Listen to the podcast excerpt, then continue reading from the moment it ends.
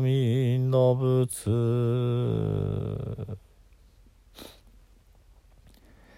皆さんこんにちは。皆さん堂の増田栄信です、えー、今年はですね聖徳太子様の1400回忌ということで、えー、聖徳太子様の絵解きにね今取り組んでおります。そうした中でね一つあの、えー、奈良県に王子町というところがあるんですけれどもね。ここも聖徳太子様のゆかりの地としてえー、ありまして、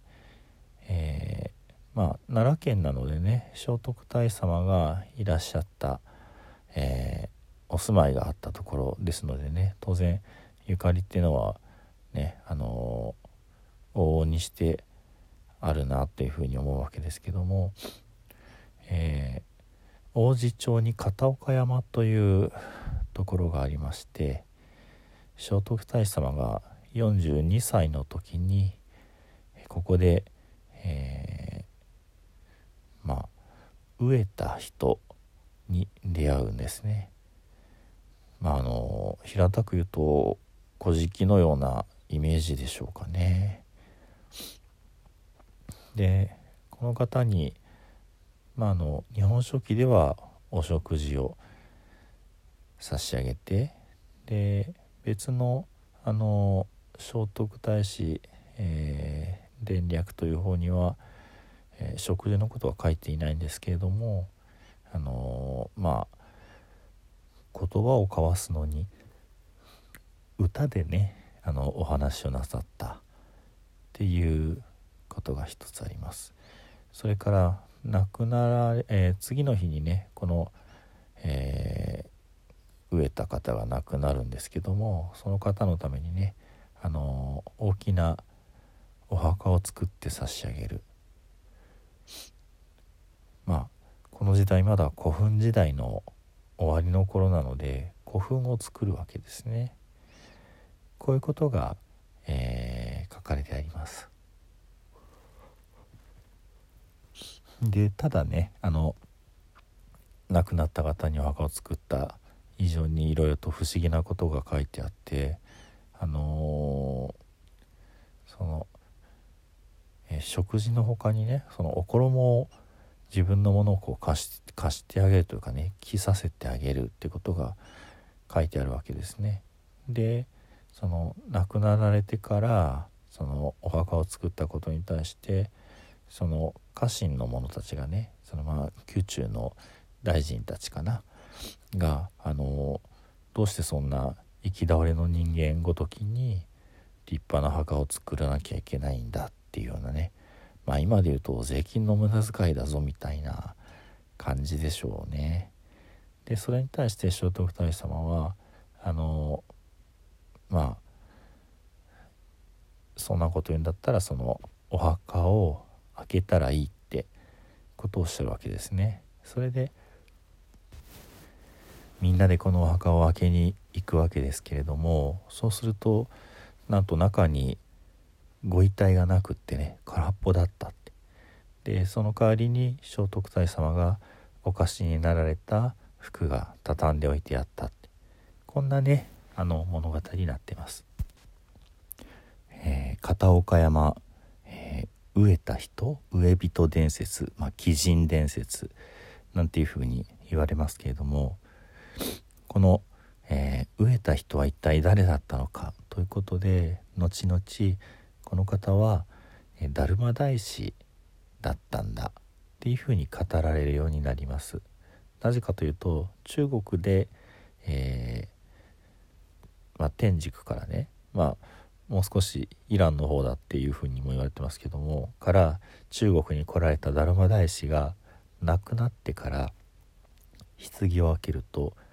やっぱり同じように空っぽだったっていう伝説があるんですね。で空っぽで片方の靴だけを、えー、が残っていたっていうような、まあ、伝説があります。ですのでそれにすごくすごくねよく似てるということでやっぱりあの方は達磨大師だったんだっていうふうにね言われるわけですね。まあこういうふうにご遺体がなくなってしまうっていうのを中国でね、あのー、まあ、仙人になったっていうふうに考える、まあ、受け止め方があってその屍が溶ける、まあ、ほどけるで仙人で四海仙というふうに言いますですから中国の達磨大師が四海仙になって消えたのと同じようにこの奈良県の片岡山の植えた人も司会線になったっていうふうなことが一つねストーリーとして語られるわけですね。それであのー、この片岡山のまあ鬼人のお墓、えー、植えた人のお墓ですけどもそこに、えー、廟ってそのお参りする場所が建てられてねそれがあのだんだんと時代が経つにつれてえ達磨大師様のお墓なんだっていうことでねあの達磨寺というお寺になってここがその禅宗のね一つのとてもこう大事な場所になるんですね。しかもその禅宗というのがいわゆるその、えー、臨済宗曹洞宗以前のねあの達磨宗というのが実は平安時代にあったんですね。でその達磨宗の方々の拠点になってでその方々っていうのはあの今伝わっていないんですけれどもあの奈良の興福寺の発宗宗のお坊さんたちとねこう、まあ、対立なさったということで興福寺がまあ、本拠地のねその、えー、遠野峰っていうところに焼き討ちをしたりしています。ですからまあその時に同じように焼き討ちにあったんだっていうような言い伝えもありますけれどもなんせその達磨宗の方々がまあ、勢いがあった頃に、まあ、一つのねあのと、どまられる場所になったんじゃないかっていうお話があってでその後にえー、今は臨済宗のお寺になってねあの続いているわけですね。であの戦国武将の松永久秀によってね実はここは焼き討ちにされていてでその後すぐに、えー、家康ですとかねあの豊臣の秀頼がね、えー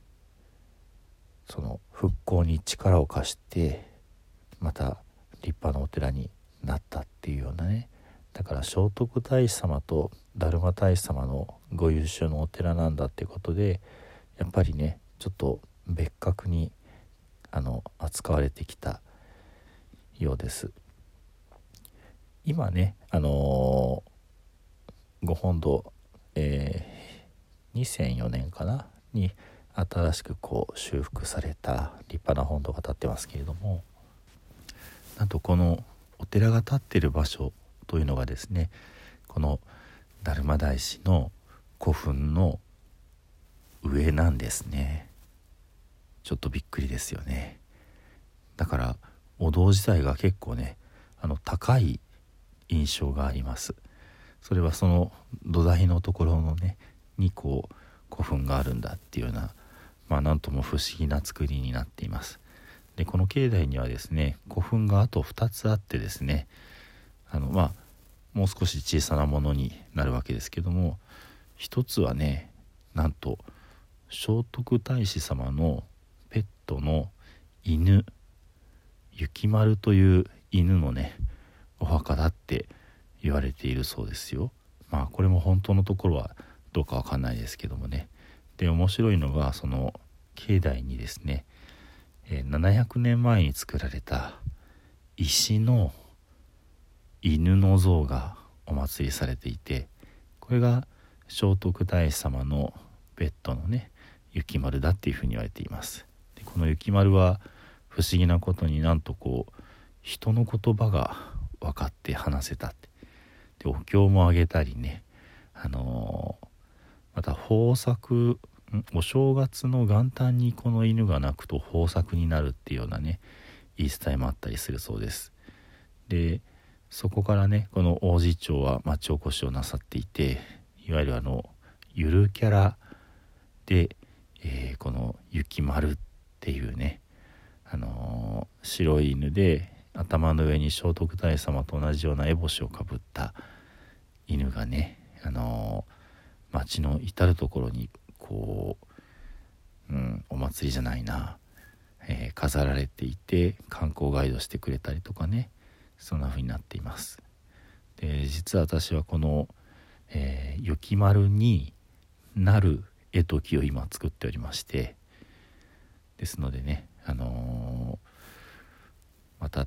見ていただけたらいいなと思うんですけどもこの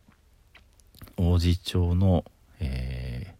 公式の雪丸チャンネルというところでね、えー、私含む三河スーパートキザ3名でね聖徳太子様のご生涯について絵解きをさせていただきます。その時に私はあの雪丸になろうかなと思って今一生懸命あの台本を書いている最中です。そんなことでね、えー、また公開しましたらお伝えさせていただきますのでね、えー、ぜひお楽しみにご覧いただけたらと思います。